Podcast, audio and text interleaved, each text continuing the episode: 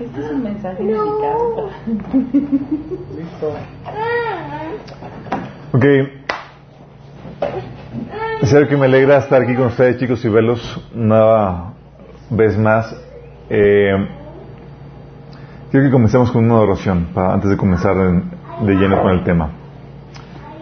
Padre Celestial, Señor, damos gracias porque estamos aquí reunidos en tu nombre, Señor. Señor, invocamos tu presencia aquí para que se manifieste, Señor, por medio de, de esta predicación, proviendo sabiduría, entendimiento, Señor, de cómo opera, Señor, y cómo, Señor, podamos acceder a ti, Señor, en cuestión de los milagros, Señor. Enséñanos, Padre. Transfórmanos por medio de la, renovación de nuestro entendimiento, Señor. Que las personas que nos están sintonizando que nos están viendo y que las que estamos aquí presentes que puedan ser transformadas, Señor, tocadas por ti en el nombre de Jesús. Amén. Ok. Hoy vamos a ver un tema que está creo que lo venía masticando, creo que es desde hace unos dos años, y es el tema de eh, misticismo versus sabiduría. Ah, dices, oye, ¿qué, qué con ese tema? ¿De qué se trata? Eh, vamos a ver básicamente el peligro de los milagros. ¿Por qué a veces los milagros son peligrosos y nos pueden dañar más que beneficiar? Ah, vamos a ver, responder temáticas de por qué Dios no siempre responde con milagros. ¿O por qué no es bueno que siempre lo haga? ¿O por qué caemos en errores de- al esperar que Dios solucione todo por medio de milagros? Eh, ¿Han visto algún milagro? ¿Tú has visto algún milagro? Bueno, aunque no hayan visto milagros, sí. La Biblia enseña que hay milagros. Desde Génesis, desde el inicio, porque adoramos y servimos a un Dios de milagros. La Biblia lo enseña. Desde Abraham, por ejemplo, teniendo, eh, Abraham y Sara teniendo su hijo en la vejez, o sea, una concepción milagrosa, que no es normal para, para personas de su edad. La liberación de Egipto incluso fue por medio de milagros y señales portentosas por parte de Dios. Las plagas, eh, las diez plagas, el abrir el, el- el mar rojo, el maná del cielo fue una provisión milagrosa. Las murallas de Jericó, cómo cayeron. Aún las conquistas militares, donde Josué paró eh, el sol y la luna eh, para poder conquistar. Y hubo manifestaciones milagrosas. Eh, tenemos también casos en la Biblia donde sequías eran mm, desatadas por medio de, de- de su palabra, por medio, por ejemplo, el caso de, de Elías. O provisiones milagrosas. Tenemos el caso de Elías con la viuda que la provisión fue milagrosa. O Jesús con, la multiplicación de los peces y los panes. También tenemos casos donde tenemos cosas milagrosas como fuego cayendo del cielo. O rescates milagrosos. ¿Se acuerdan de situaciones donde eh, el pueblo de Israel estaba entre la espada y la pared porque estaban rodeados de ejércitos o porque venían a atacarlos? Tenemos incluso un caso donde el rey Josafat venció, bueno, no venció, Dios lo rescató milagrosamente de una, eh, de una situación difícil, eh, de, sus enemigos, lo liberó por medio de la alabanza y la adoración. También tenemos eh, sanidades. En la Biblia se, se re- registran todas las sanidades, como sanidades de lepra, ceguera. Jesús sanó ciegos, eh, sordos, eh, también realizó liberaciones. Tenemos incluso re- resurrecciones. E incluso cosas tan extrafalarias como teletransportaciones, como el caso Felipe. La Biblia definitivamente enseña toda la cuestión de milagros, chicos. Sí. Am, yo en mi caso los he visto personalmente. He visto cómo eh, Dios opera milagros. Por ejemplo, eh, hemos visto en mi casa sanidades, eh, como Dios ha sanado milagrosamente a mi esposa. Ah, incluso en una ocasión, Samantha, mi hija, orando por mi esposa para que el Señor le, le- quitara un, un golpe y el Señor realizó la sanidad milagrosa. Y en mi caso, de haber visto incluso pro- provisión milagrosa, situaciones donde estaba, iba a realizar un viaje y no tenía dinero para, para eso. Y de la nada, eh, una persona llega y me dice, Chuy, eh, sentí el Señor darte tal cantidad y era justamente lo que estaba necesitando.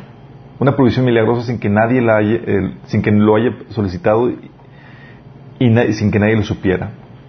Tenemos, tenía también en situaciones donde les ha tocado citas divinas en donde te ves con eh, personas y resulta que era lo que necesitabas para la situación o la problemática que requerías resolver. O incluso me ha tocado ver eh, en, cultos de administración de sanidad pies eh, crecer, piernas crecer para enderezarse ponerse a la altura, al mismo nivel que el otro por, que por problemas de espalda que eso es lo que ocasionaban. O también recuerdo una administración en, la iglesia de Castillo en el 2000, en el 95, una persona que tenía los, las piernas eh, deformadas y pedía limosna, enderezarse las piernas de forma milagrosa. Hemos oído casos de, de cáncer desaparecer. En mi caso, yo tenía miopía, mi Señor me sanó. me sanó, eh, y aún mi mamá tiene también episodios o casos increíbles de provisión y de movimiento sobrenatural por parte de Dios. Ah, había muchas cosas que podríamos platicar con respecto y, y podríamos alargarnos mucho en ese, en ese sentido. Sin embargo, tenemos que contestar una pregunta. La Biblia enseña milagros y podemos ver y conocer situaciones en nuestros días de que Dios opera de forma milagrosa o los milagros siguen vigentes hoy en día. Y tenemos situaciones que no se pueden negar. De hecho, no sé si vieron una película de la salió en el cine donde sale eh, Eugenio Derbez, ¿cómo se llama la película? Milagros del cielo. Milagros celestiales o Milagros del cielo, no me acuerdo, pero es la es la actuación de un caso documentado de una niña que tenía un problema eh, eh, en sus intestinos que no digería nada de comida y cómo Dios la sanó milagrosamente. O sea, sí existen. Sin embargo, viene la pregunta, ¿por qué Dios no siempre responde con milagros? Pero para responder esta pregunta, primero tenemos que entender cuándo sí Dios responde con milagros. Y típicamente, Dios responde con milagros cuando el hombre no puede resolver el asunto con su sabiduría o habilidad. El hombre llegó al límite de sus capacidades y es en donde Dios entra en acción para rescatar al, ser humano. En ese sentido es como, Dios es como un padre que te resuelve la vida, resuelve la vida a su hijo, porque, a su hijo pequeño, porque todavía no tiene la habilidad o el conocimiento para valerse por sí mismo, o, el poder para hacerlo. Tenemos casos en la Biblia, montón, situaciones apremiantes donde el pueblo Israel está rodeado de ejércitos y Dios realiza la sanidad milagrosa. O tenemos situaciones en donde la persona murió, caso de Lázaro, ¿sí? ¿Se acuerdan? Y llega Marta, María, y dice, Señor, si hubiera estado aquí, mi, hermano no, hubiera muerto. Y Jesús le dice, si, creen, ¿no les he dicho que si creen verán la gloria de Dios? Y Señor hace un algo muy interesante. Él tenía el poder para, tiene el poder para, para resucitar a Lázaro, pero le dice a la gente, muevan la piedra.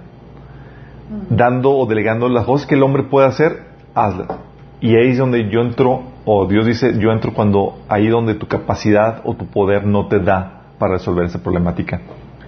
Y todas las sanidades y liberaciones milagrosas que vemos en la, Biblia en el Nuevo tienen que ver con eso. No había la capacidad, no había el poder para poder propiciar sanidad y viene el Señor a traer eso. ¿Se acuerdan de la mujer que tenía flujo de sangre por 12 años? Y el Señor viene y trae esa sanidad. O la gente que tenía problemas de lepra. No había, no había solución para eso, más que de forma milagrosa. Y muchos casos de eso. Entonces, todas esas sanidades y liberaciones milagrosas son, eh, es cuando Dios opera cuando el hombre ya no tiene la capacidad ni el conocimiento para, hacerlo. La otra, cuando Dios opera, es otra forma de que, eh, cuando Dios realiza milagros, es cuando el hombre sí aguanta o sí puede resolver el asunto por medios naturales, pero Dios quiere intervenir sobrenaturalmente para apapacharnos. ¿Les ha tocado? ¿Un milagro papachador? No. o sea, estos episodios son esporádicos, pero suceden, y eh, le damos la oportunidad a Dios para que se manifieste sobrenaturalmente. No estás en un aprieto donde no puedas resolverlo, por tu habilidad, por tu conocimiento, por procesos naturales. Por ejemplo, tenemos en, ocho, en Hechos... Eh, sí, el cheque, ¿cuál cheque? Del banco que te encontraste. Ah, sí, exactamente. Ah, ¿cómo, cómo me acordaste? Eh, tenemos, por ejemplo, en Hechos 8, capítulo, Hechos capítulo 38, del 39 al 40, tenemos el traslado milagroso de Felipe. Oye, Felipe pudo haberse cambiado, trasladado caminando de un lado para otro a donde iba a moverse. Claro, pero lo que decía el Señor es que, ole, y ya, te pasé de un lugar a otro sin necesidad de evitarte los achaques de la caminata, de conseguir la sudada y la cansada y todo eso. O tenemos, por ejemplo, en Segunda de Reyes, capítulo 2, versículo 2, llega Elías con Eliseo, está en ese proceso de, de, de que está por partir Elías y está con Eliseo. Y están platicando y van a cruzar el Jordán y llega Elías y con su manto lo abre. Abre el mar, digo, el, el río Jordán y pasan en seco. Digo, ¿no lo podían haber pasado o se mojaste de las patitas para, para pasarlo? Sí. De hecho, la gente lo, normalmente lo que hacía. Sí. Entonces, ¿había la, necesidad de hacerlo? No. De hecho, de regreso, ya que se va Elías y, cae el manto y, Eliseo recibe la, la, la unción, llega y vuelve a hacer lo mismo. Órale. Sí. Vuelve, vuelve a abrir el Jordán. O, ¿se acuerdan con Jonás? Una enredadera que Dios hizo que creciera de la noche a la mañana. Milagrosamente, en Jonás capítulo 4, versículo 6 estaba Jonás ahí batallando y tal cosa dijo Dios, bueno, ok, te voy a ayudar haciéndote crecer milagrosamente, es una enredadera. Y le dio sombra y le ayudó en ese sentido. O el hecho de la pesca milagrosa. O sea, ¿realmente se requería ese milagro? No. son, eran expertos pescadores, Pedro, Juan, Jacob, y si no hubieran pescado eso, pues tenían que esperarse cuando los peces estuvieran listos para pescar, hubieran intentado más a rato, etcétera. Sí. No es como que se requería. Sin embargo, Dios se manifestó de forma sobrenatural para apapachar, para proveernos, para manifestarse. O también la caminata de Jesús y de Pedro sobre las aguas. ¿Era necesaria? No. O el aparecerse Jesús en medio de los discípulos. Estamos aquí entre nosotros y de repente Jesús aparece aquí sentado. Y hoy mm, pudo haberlo hecho por medio de procesos naturales, oye, llegar, caminar, tocar, que abran la puerta, introducirse. Sí, lo pudo haber hecho. Y consciente yo creo que de estas situaciones en mi vida, eh, recuerdo episodios donde, para los que no saben, yo cuando estaba, eh, vivimos en, una colonia donde de mi casa a la parada del camión son media hora caminando. Sorry, okay. les comparto los chocolatitos, chicos. Que tengo que enseñar.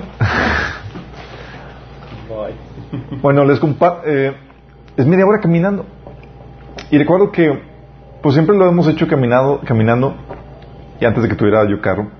Y recuerdo que cuando mi primer trabajo era un día lluvioso, ya llegaba de noche y venía en camión. Y me quedo ahí en la parada dije, Señor, tengo que caminar, todo esto está lluvioso, me siento cansadísimo, me siento mojado. Señor, por favor, apapáchame. Que alguien venga por mí. Y en ese momento me hablan por teléfono. De la nada, porque mi papá no es como que ofrezca rides. Y era, era, mi papá, mi mamá. Oye, ¿dónde estás? Para pasar por ti. Eso fue un episodio. Recuerdo otro episodio en donde eh, estaba también vez en la parada del camión. Y dice, Señor, ya estoy cansado. ¿Sabes qué? Que alguien venga por mí, si no, no me voy.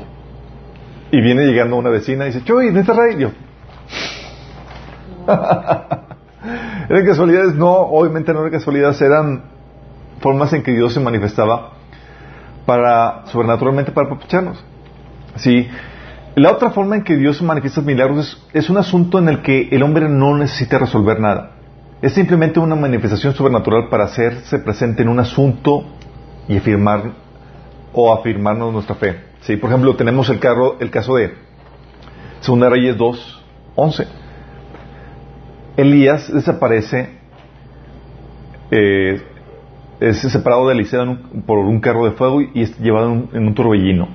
¿Había la necesidad de esa manifestación sobrenatural? En lo más mínimo. ¿Se lo pudo haber llevado de formas, eh, natural a Elías? Completamente. O por ejemplo, Daniel capítulo 5, ¿se acuerdan? Que llega, que estaba el rey de, eh, de Babilonia y aparece una mano escribiendo en la pared. ¿Era necesario eso? No, el hombre estaba emproblemado y tenía una situación de angustia y Dios quería eh, manifestarse milagrosamente para resolver esa problemática. No. Quería desapapachar a la persona que estaba en esa situación. No, era simplemente, ¿sabes qué? Tengo ganas de manifestarme aquí sobrenaturalmente y lo hacía. O Mateo 3:17, donde Dios de la nada dice, ah, se escucha su voz desde el cielo, para que todo el mundo lo escuche, este es mi hijo amado y ni tengo complacencia. O las lenguas de fuego sobre los discípulos en Hechos capítulo 2, ¿eran necesarias? No, simplemente son manifestaciones sobrenaturales para que, para que se manifieste que es Dios el que está eh, actuando en ese, en ese asunto y muchas veces también para afirmar nuestra fe. También tenemos el caso de la vara de, Aarón floreciendo en números 17 o la sombra retrocediendo en Isaías 38, 8. Se supone que la sombra tenía que ir avanzando conforme avanza la tarde, pero era una, era una señal que Dios le estaba dando al rey Elías, no al rey Ezequiel. También eh, el hecho que el Espíritu eh, en forma de paloma sobre Jesús. ¿O se acuerdan el, el vellón mojado de, de, Gedeón? De que se supone que iba a aparecer mojado, que iba por el rocío, todo parece seco eh, y mojado el vellón, y luego al día siguiente al revés. Era, eran manifestaciones sobrenaturales que Dios estaba haciendo. O también la cortina rasgada sobrenaturalmente desde arriba hasta abajo en Mateo 27. O la resurrección de los santos ¿Se acuerdan cuando Jesús murió? Los santos, muchas personas que, que, eh, que, habían muerto, resucitaron esa misma hora en que Jesús murió. Había la necesidad, no, simplemente es que quiero manifestarme sobrenaturalmente y Dios lo puede hacer, lo puede hacer. Sí. Otra vez Dios también se manifiesta de forma natural, sobrenatural, por medio de milagros, cuando son asuntos de juicio donde Él quiere intervenir directamente. Sí, el hombre no está viendo nada, pero Dios interviene directamente para traer juicio o castigo. Tenemos el caso de la lepra de Miriam, ¿se acuerdan? Estaba ahí chismeando Miriam con Aarón y Dios viene, trae juicio y de forma sobrenatural trae el castigo sobre Miriam y se llena de lepra. O el caso de, de Coré, en número 16, ¿se acuerdan? Coré ah, se quiso rebelar en contra de, de Moisés, él y otro, otros cuantos más y Dios milagrosamente abre la tierra, se traga a ellos y a toda su familia y se cierra la tierra. De ahí la expresión trágame tierra, si viene, tiene su origen bíblico. O, ¿dónde? Y escúpeme en París. trágame tierra y escúpeme en París. ¿Cómo me parece? o la matanza sobrenatural del ángel de Jehová por la desobediencia de David, que aparece en, en 1 Crónicas 21, 16 o el enmudecimiento del papá de Juan el Bautista, ¿se acuerdan de eso? O también cuando Ananías y Zafira eh, cayeron muertos por haber eh, mentido al Espíritu Santo. Dentro de todas estas manifestaciones, no necesariamente, con eso no estamos diciendo que siempre que hay un problema en el cual tú no puedes resolver de forma natural, Dios va a intervenir por medio de milagros. Siempre aquí tiene que ver la soberanía de Dios si va de acuerdo a sus propósitos, Dios lo va a hacer. Dios puede decidir no responder a nuestras peticiones o no en la forma que queremos. Eso siempre lo debemos de tener en, mente. Y eso lo determina su voluntad, sus propósitos. Entonces tenemos que ver que esas son las formas en que Dios manifiesta y vemos que manifiesta sus milagros en la Biblia, en el Nuevo Testamento. Y también, segundo, tenemos que entender que muchas veces Dios quiere responder pero no por medio de milagros. Sí te quiero dar lo que me estás pidiendo, pero no lo voy a hacer por medio de milagrosos. Y el hecho que Dios no actúe de forma milagrosa no significa que no sea Dios el que está detrás de eso, moviendo todo eso. A veces quiero hacerlo por medio de un proceso natural que nos lleve a crecer y a madurar. Porque muchas veces, chicos, los milagros te pueden perjudicar. ¿Cómo que perjudicar? Los milagros te pueden causar daño. ¿Se imaginan un milagro que te pueda causar daño?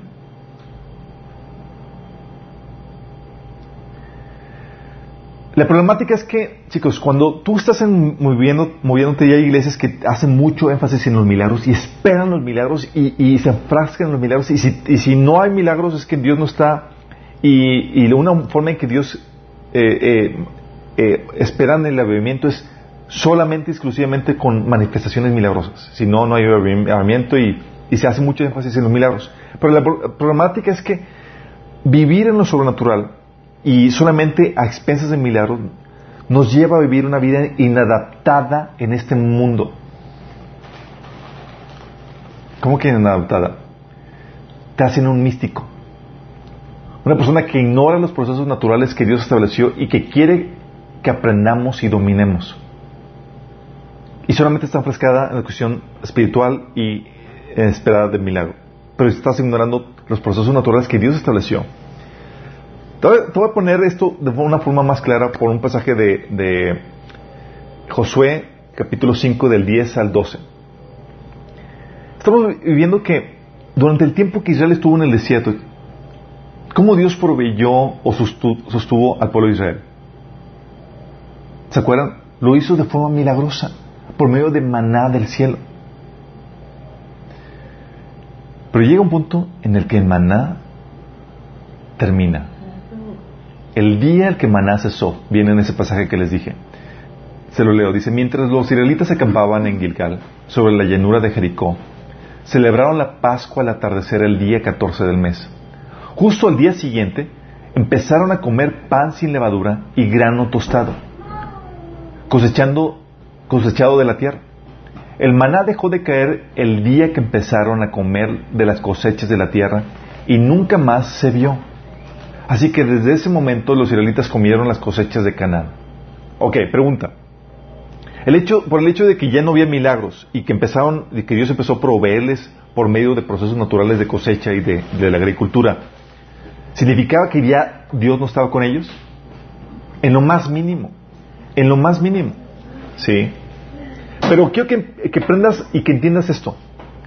¿Qué implicaba dejar de depender del maná y empezar a aprender a depender de la cosecha. ¿Sabes qué implicaba? Implicaba un proceso de madurez y crecimiento. Lo que implica, fíjate lo que implica recolectar espigas y hacer pan, de acuerdo a la sabiduría de Dios. Sí. De acuerdo a la sabiduría de Dios, fíjate lo que dice. Esto viene en Isaías 28, del 23 al 29. Fíjense bien en esto. Sí. Escuchen. Es, lo que Dios, lo que implica para hacer, recolectar espigas y hacer pan, lo que la Biblia enseña es, requiere sabiduría. Sabiduría. Isaías 28, de 23 a 29 dice, escuchen, oigan mi voz, presten atención, oigan mi palabra. Cuando un agricultor ara para sembrar, ¿lo hace sin descanso? ¿Se pasa todo el día rompiendo y rastrillando su terreno? después de que ha emparejado la superficie, ¿no siembra eneldo y esparce comino? ¿No siembra trigo en, hilera y cebada en el lugar debido y centeno en las orillas? Es Dios quien le instruye y le enseña cómo hacerlo. Porque no se trilla el eneldo con rastrillo, ni sobre el comino se pasa una rueda de carreta, sino que el eneldo se golpea con una vara y el comino con un palo. El grano se tritura, pero no demasiado, ni tampoco se trilla sin descanso. Se le pasan ruedas de la carreta, pero no, pero, pero los caballos no lo trituran. También esto viene del Señor Todopoderoso, admirable por su consejo y magnífico por su sabiduría. Entonces, a ver, a ver, a ver. El hecho de que ya dejaran de depender del, maná y que, eh, y que dependieran de, del trabajo de la agricultura, ¿qué implicaba? Implicaba sabiduría, que requerían saber y, cómo realizar los procesos. ¿Sí? Y ese aquí donde dice, es Dios quien le enseña, e instruye y le enseña cómo hacerlo. Es Dios, dice aquí, magnífico por su sabiduría. Ahora quiero que entiendan esto. Estamos viendo que, el milagro, salir de la fase de milagro a la fase de empezar a trabajar en, eh, por ejemplo, en este caso de, los eh, israelitas, de depender del maná a depender de la agricultura, implicaba un crecimiento de, en la cuestión del entendimiento y de los milagros. Digo, de la sabiduría. Saber cómo hacer las cosas. Eso es lo que implicaba. Y eso es lo que significa sabiduría. Sabiduría es el conocimiento de las leyes, principios y procesos que Dios estableció que te llevan a producir los resultados deseados. Se lo repito, es el conocimiento de las leyes, principios y procesos que Dios estableció que te llevan a producir los resultados deseados. Es por eso que la Biblia dice en Proverbios 8 del 12 al 21, fíjate lo que dice acerca de la sabiduría. Dice, yo la sabiduría convivo con el buen juicio, sé dónde encontrar conocimiento y discernimiento. Todos los que temen al Señor odiarán la maldad. Por eso odio el orgullo y la arrogancia, la corrupción y el lenguaje perverso. El Señor, el sentido común y el éxito me pertenecen. Es el sentido común y el éxito lo que pertenecen. La fuerza y la inteligencia son mías. Gracias a mí reinan los reyes y los gobernantes dictan decretos justos. Los, los, mandatarios gobiernan con mi ayuda y los nobles emiten juicios justos. Amo a todos los que me aman y los que me buscan me encontrarán. Tengo riquezas y honor, así como justicia y prosperidad duraderas. Mis dones son mejores que el oro y aún el oro más puro. Mi paga es mejor que la plata refinada. Dice, camino en rectitud por senderos de justicia. Los que me aman heredarán riquezas, llenaré sus cofres de tesoros. ¿Qué estás diciendo? ¿Qué es la sabiduría? La sabiduría es el conocimiento de saber cómo obtener todo esto. Por eso dice, mío es el sentido común y el éxito. Y con él, con la sabiduría están la riqueza y la prosperidad. Porque, ¿Por qué? Porque te enseña el cómo obtenerla. Te enseña los principios que te llevan a tener todo eso. Sí, por eso también dice Proverbios 20, 18, los pensamientos con el consejo se ordenan. Y con dirección sabia se hace la guerra. O, eh, la versión, otra versión, digo, eh, otro pasaje en Proverbios 24 se dice, porque con ingenio harás la guerra, y en la multitud de consejeros está la victoria. O la versión nueva traducción viviente que dice, no vayas a la guerra sin consejo. No vayas a la guerra sin, sin, consejo sabio. La victoria depende de que tengan, de que tengas muchos consejeros. ¿Por qué? Porque en la, multitud de consejeros, en la sabiduría,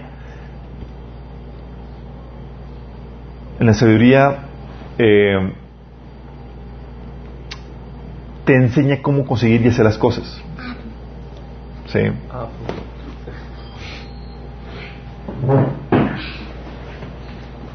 Te enseña cómo obtener las victorias, te enseña cómo eh, ganar las, las batallas. Cuando depende solamente de los milagros, los milagros lo que pueden hacer es que pueden perpetuarte la ignorancia. Y es algo que quiero que advertirles en esto. Por eso Dios no responde muchas de nuestras peticiones, pues quiere que desarrollemos, quiere desarrollarnos y sacarnos de nuestra ignorancia. Tenemos, por ejemplo, por ejemplo, asuntos de sanidad.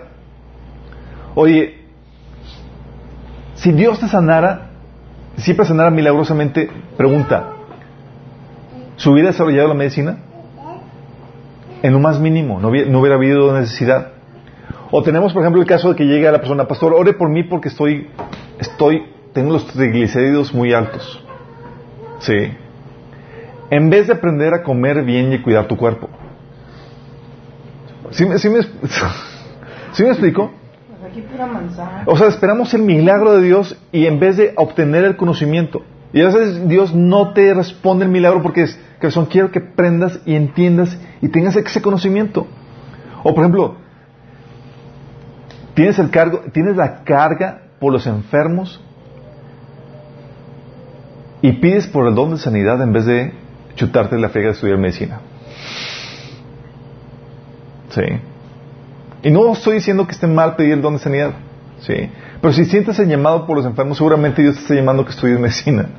O una relación de noviazgo. Me ha tocado situaciones, y se dan entre los cristianos, chicos. Porque somos, como creemos en un milagro, esperamos milagros de situaciones en las cuales no deberíamos esperar milagros. Es como que, Y si Dios lo da, lo dio porque Él quiso en soberanía hacerlo, no porque lo estaba esperando. Por ejemplo, tengo eh, personas que, que, que esta- empiezan una relación de, relación de- o quieren empezar una relación de noviazgo, piensan que no tienen que entrar en ese proceso normal de conocer y cortejar a una, a una chica porque se va a dar por medio de un proceso sobrenatural en donde los dos van a saber que es de Dios. Por ejemplo, la situación en donde eh, llega el chico con la novia, con la chica y dice, y le dice, oye, Dios me dijo que tú ibas a ser mi esposa. Y con eso piensan saltarse todo el proceso natural. Recuerdo que a- eso le pasó incluso a, a- mi hermana, un- una con un chico de la iglesia. Le dice eso, oye, Dios me reveló y me dijo que tú ibas a ser mi esposa. Y le empieza a platicar los sueños y las decisiones que Dios le dio. Y, y oh, mi, mi- mi hermana desde entonces ya curada de espanto en ese tipo de sentido, dijo, bueno, a mi señor no me, ha, dicho nada. Y yo le digo, pásame el teléfono porque yo quiero hablar con él. Sí. Y si le, no haces eso. No te saltas el proceso natural. Invitas a la chica a salir, se conocen. Si el Señor te reveló que es esta chica, no piensas que va a hacerte caso nada más porque recibiste una palabra o una revelación de Dios. Haces el proceso de cortejo, de conocimiento de la chica y la enamoras. No te saltas eso. O lo otro caso, donde el cristiano nunca se lanza de joven porque estoy esperando una confirmación de Dios. Una confirmación típicamente sobrenatural, que venga un profeta, un milagro, una señal, en vez de usar discernimiento para saber si es o no la chica. Sentido común. Conocimiento o el criterio que la Biblia te enseña para tomar esa decisión. Sí. Y estás esperando un milagro, una situación en la cual el Señor no te va a proveer porque quiere llevarte sabiduría. Sí. O, por ejemplo, el prosperar económicamente. O sea, espero una prosper- esperamos una prosperidad milagrosa porque no tenemos lo que se requiere para generarla nosotros mismos. Y con lo, con- lo que me refiero a que no tenemos lo que se requiere, nos referimos a que no tenemos el conocimiento ni la habilidad. Por ejemplo, empezamos con hacer, hacer cositas como, e incluso a predicar cosas como si diezmas vas a prosperar hasta sobreabundar. Sí. O sea, que el secreto para la prosper- prosperidad es diezmar. Y obviamos todos los principios de negocio y de trabajo que la Biblia enseña. Y con eso lo que hacemos es que si simplificamos demasiado la ecuación y estamos esperando una provisión milagrosa por medio nada más de el dar diezmo, porque muchos lo venden así nada más como, como el diezmar. O también el, es que va a venir una prosperidad milagrosa, Dios te va a enriquecer si siembras una semilla de fe a tal o cual ministerio. ¿Sí? Y esperamos un enriquecimi- enriquecimiento sobrenatural por medio de eso. Y me ha tocado a mí ver eso. Me ha tocado ver personas que van a, congresos o a predicaciones en donde dan sus carros, dan sus casas, dan de todo, porque esperan hacerse ricos por medio de Sí, esperando enriquecerse sobrenaturalmente en vez de conocer los principios que la Biblia enseña para esos procesos. O esperas que milagrosamente Dios te ponga como CEO de una mega empresa sin haber pasado por la experiencia, el conocimiento, el proceso que se requiere para llevar a cabo eso. Y conozco gente que sí está con esa actitud, con esa mentalidad. ¿Sí? O esperas una provisión sobrenatural, el vivir por fe en lugar de prepararte. ¿Les ha tocado? O sea, tengo que esperar, tiene la mentalidad de que tengo, voy a esperar una provisión sobrenatural porque no sé cómo generarla yo, en el sentido de que voy a, voy a dedicarme a predicar la palabra sin saber ningún oficio o tener una preparación alterna. Y sé que lo que es vivir por fe, chicos, yo lo, lo- lo he, lo he vivido, si Dios me ha llevado por procesos en eso. Pero la Biblia te enseña que también tienes que saber cómo proveer o tener o producir o, proveer con tus propias manos. Y Pablo lo decía así, de hecho él ponía como ejemplo. En 2 Tesalonicenses capítulo 3 menciona eso de que él les puso un ejemplo y él sabía o tenía el oficio de, de pescador. De hecho, digo, de, ha- de hacer redes. De hecho, Pedro también sabía cómo sabía pescar. Y a veces esperamos de todo de forma milagrosa. O personas que llegan y dicen, es que no hay para comer. Y han escuchado predicaciones en donde, recuerdo una- un episodio en donde eh, era un persona que Dios levantó en un ministerio de orfanatos. Y pues tenía que alimentar a todos los niños y tenía que cuidarlo y él era lo único que hacía todo. Y pues dependía de la provisión de Dios. Pero no estaba sin hacer nada. Y llegó el almuerzo y, y él, ocupado en, proveer para los niños, en cuidarlos, en vestirlos, en hacer todo eso, pues obviamente llega un punto de tu límite natural donde no puedes hacer ya todo. Y esa mañana no había de almorzar. Y ahora, y se sienten los niños y vamos a orar y dar gracias por los alimentos. No había nada de alimentos. Y terminaron de orar y tocan la puerta. Y era el, el, el señor del pan que su camioneta se quedó, se averió y se iba a quedar el pan, entonces mejor que se lo, que, los niños fueran por él a la camioneta y se lo. Y luego al ratito llega también la, de la leche. Y basados en esos episodios que son reales, porque Dios hace milagros, no deja de hacerlos, llega persona, llegan personas cristianas que eh, están dedicados a predicar la palabra y se sienten con el plato vacío y oran. Esperando un milagro. Pero están también sin hacer nada, sin aprender un oficio alterno, sin moverse, sin buscar. ¿sí? Esperan sin hacer nada que la provisión llegue del cielo. No piden, no se mueven, no activan el proceso que Dios, por el cual Dios quiere realizar eso. Otro caso que me ha tocado ver son los procesos, procesos de sanidad, en donde la gente típicamente tienes que esperar al, a la provisión sobrenatural porque no saben cómo generar la sanidad emocional. Sí, eh, tienen que esperar que eh, al próximo retiro, al próximo congreso, a la próxima manifestación milagrosa o al que llegue tal persona, tal profeta para sanar heridas emocionales, en vez de conocer los principios que te llevan a obtenerla. Sí. Tengo personas, eh, platicando con, con, un amigo, me decía, es que Chuy, no, me decía, es que, Alberto, eh, yo he visto cómo Dios hace milagros, hace milagros tremendos aquí y allá. Cuando yo me convertí, así milagros tremendos aquí, me, me proveía milagrosamente, incluso cosas sobrenaturales y cosas físicas sobrenaturales, hacía, Dios actuaba. Y le he pedido que me libre de esta fobia que tengo y no me la quita. Ya ayuné, ya oré y no me quita eso. En vez de dedicarte a buscar los principios que Dios te lleva a conseguir esa provisión. Eso es sanidad. Sí, esa es sanidad. O tenemos casos de problemas en la familia. Pastor, ore por mí, por, por mi matrimonio, porque estamos teniendo problemas. Y te pones a ayunar y orar en vez de aprender cómo tratar bien a tu esposa o a tu esposo. O, ¿sabes qué, pastor? Ore por, mi hijo porque, eh, por mi hija pequeña porque está muy rebelde. Y llama a los ancianos de la iglesia y a que todos hablan por él. En vez de detectar el problema, la problemática en la crianza que le estás dando y aprender cómo se hace de la forma correcta. O, ¿sabes qué? Creo que mi, mi, mi esposo me está siendo infiel. Y no conoces y no obedeces los principios que Dios te dio para proteger y guardar a tu esposo en esa área o en el ministerio. ¿Les ha tocado?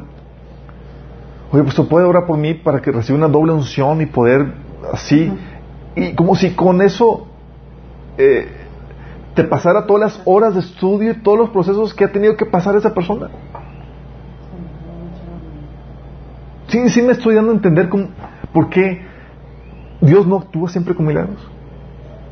¿Y eso quiere quiere decir? ¿Que los milagros son malos? Como hemos, eh, acabamos de terminar una serie de el orden creacional, el orden de Dios, y vimos que hay una normativa para todo, hay un tiempo y un lugar para todo. Y lo mismo aplica para los milagros. Hay un tiempo y un lugar para los milagros. Y si se sale de esos parámetros, como cualquier otra cosa, causan daño. En teoría, Dios no hace milagros cuando ve que puede causar daños. Pues a tener en cuenta depende de su voluntad de hacer esa manifestación milagrosa o no. Pero a veces los hace a pesar de que va a causarnos daño. Para mostrarnos eso. Tenemos, por ejemplo, el caso de Marcos 1.45, el caso que Jesús sana a un leproso y le dijo, no le digas a nadie. Y el leproso va y le cajetea y le dice a todo el mundo. Y por causa de eso Jesús ya no pudo entrar a las, ciudades, digo a los pueblos. Si no había ciudades en ese entonces, eran pueblos. O el caso de, Segunda Reyes, capítulo 20, en el- donde el Ezequiel eh, recibe la palabra que iba a morir y pone a yo, llora, ayuna y tal cosa, y el Señor dice, ok, te voy a dar 15 años de vida más. ¿Sí? Y los últimos años fue y metió la pata, todo lo que da con, eh, presumiendo todas sus riquezas a Babilonia, y los babilonios, por causa de eso, vienen a destruir a Israel. O el caso, ¿se acuerdan el caso de los israelitas en números 11 donde lloraban y pedían carne? Ah, ya estamos hartos del maná, la, la, la, la, la. Y eh, Dios, aunque tú, o sea, no había ninguna otra forma más que de una forma milagrosa proveer esa carne. Y eh, ¿qué te lo voy a dar? Te lo voy a dar. Y por causa de ese milagro, murieron miles por causa de eso. Sí. Entonces, milagros pueden, pueden causar daños, sí pueden causar daños. eh, pero que, que entiendas esto. Tienen su lugar. Sí, y con eso no estoy diciendo que los milagros sean malos y que todo va a ser por medio de sabiduría. La sabiduría no sustituye los milagros. Sí, entonces todo va a ser por medio de sabiduría. ¿La sabiduría sustituye los milagros? No, sino que complementa el trabajo milagroso, el operar milagroso de Dios. La sabiduría no sustituye los milagros, ni los milagros sustituyen a la sabiduría. Tenemos que aprender a movernos como cristianos en los milagros y también en el dominio de los procesos naturales, porque al final de cuentas sabemos y conocemos al Dios que los creó. Y no podemos resentirnos con Dios porque no me concedió tal o cual milagro. No podemos hacer eso. Y menos cuando no estamos adquiriendo sabiduría de nuestra parte para, para realizar o conseguir aquello que estamos buscando. Quiero que entiendas esto. Los milagros son principalmente para una etapa de nuestro crecimiento espiritual. Te lo repito, nuestros milagros son principalmente para una etapa de nuestro crecimiento espiritual. Así como Egipto representa nuestra vida antes de Cristo y nuestra liberación y la liberación de Israel representa nuestra salvación y como Dios nos saca de Egipto. Sí. Y vemos que en esa, en esa analogía Dios sostuvo milagrosamente en el desierto al pueblo de Israel. Y eran milagros, la, la nube, la columna de nube durante el día, la columna de fuego durante la noche, la provisión del maná, la provisión milagrosa de, de agua. Eh, hasta que llegan a la tierra prometida. En la tierra prometida se acaba el maná y comienzas a chambear. Adiós a la provisión milagrosa. ¿Con eso significa que ya no se dan los milagros? No, pero sí disminuyen.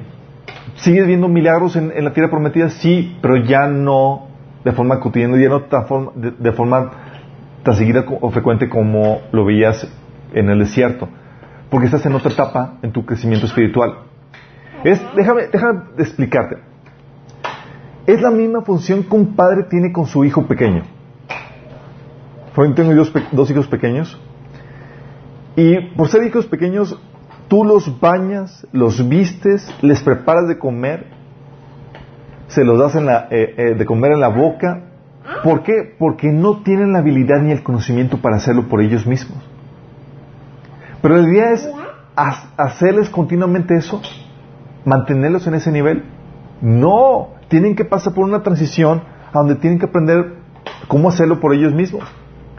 Recuerdo que en mi caso, pues obviamente vas de, bebé, niño, adolescente, adulto, y en ese sentido podríamos decir que mi mamá era la que proveía los milagros en la casa porque ella era la que me hacía de comer y me, y me proveía de ropa limpia y todo eso, ¿sí?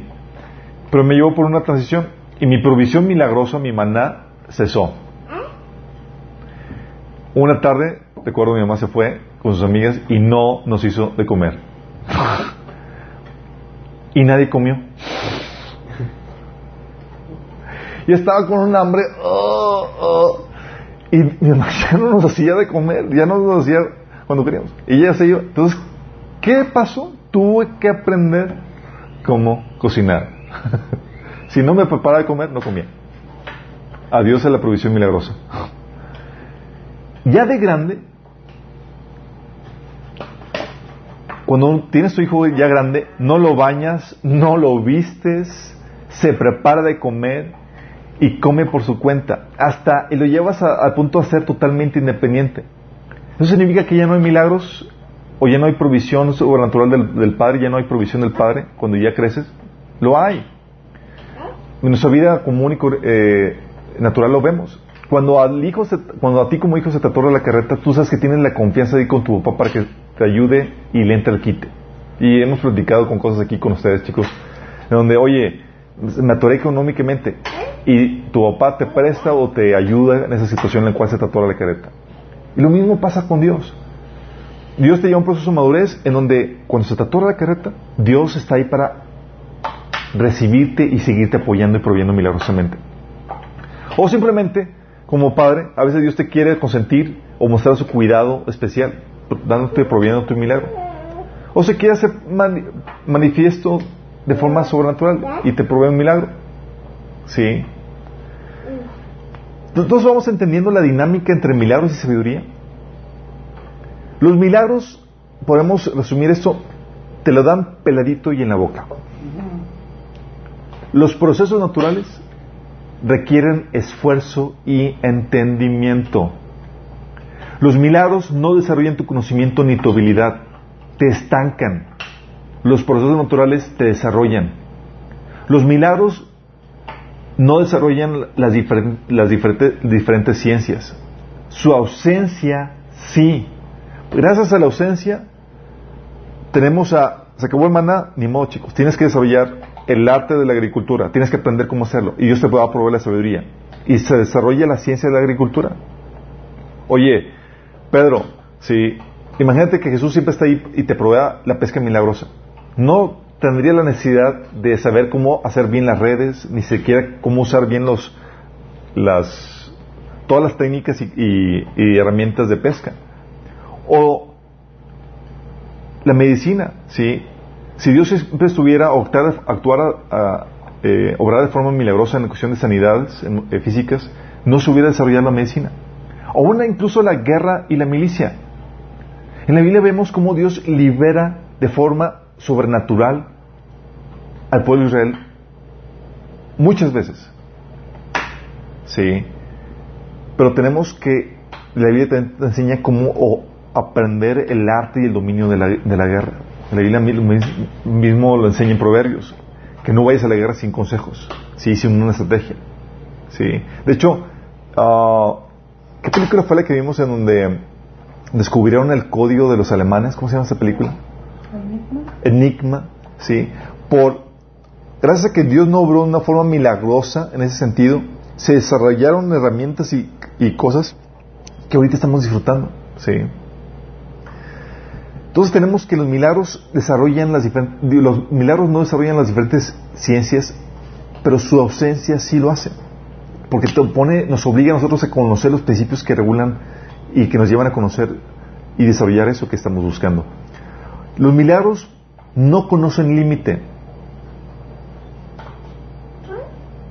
Por otro lado, los procesos naturales sí tienen límite. Hay un límite en los procesos naturales donde dices que hasta aquí llegamos. No hay más que se pueda hacer. Y es ahí donde el milagro, requerimos el milagro de Dios. Si ahí la ciencia tiene un límite a lo que puede llegar a ser, y es ahí donde Dios actúa. Los milagros, por, por otro lado, te recuerdan de tu dependencia. Te mantienen humilde. El dominio de los procesos naturales, en cambio, te puede ensoberbecer y te puede hacer que ya no necesitas de Dios. Romanos 9:16 nos recuerda que Dios nos eh, enseña que no depende del que quiera ni del que corra, sino de Dios que tiene misericordia. Ha habido episodios en mi vida donde yo ya me sentía que dominaba algo, que lo controlaba y dice, no, esto yo lo puedo hacer.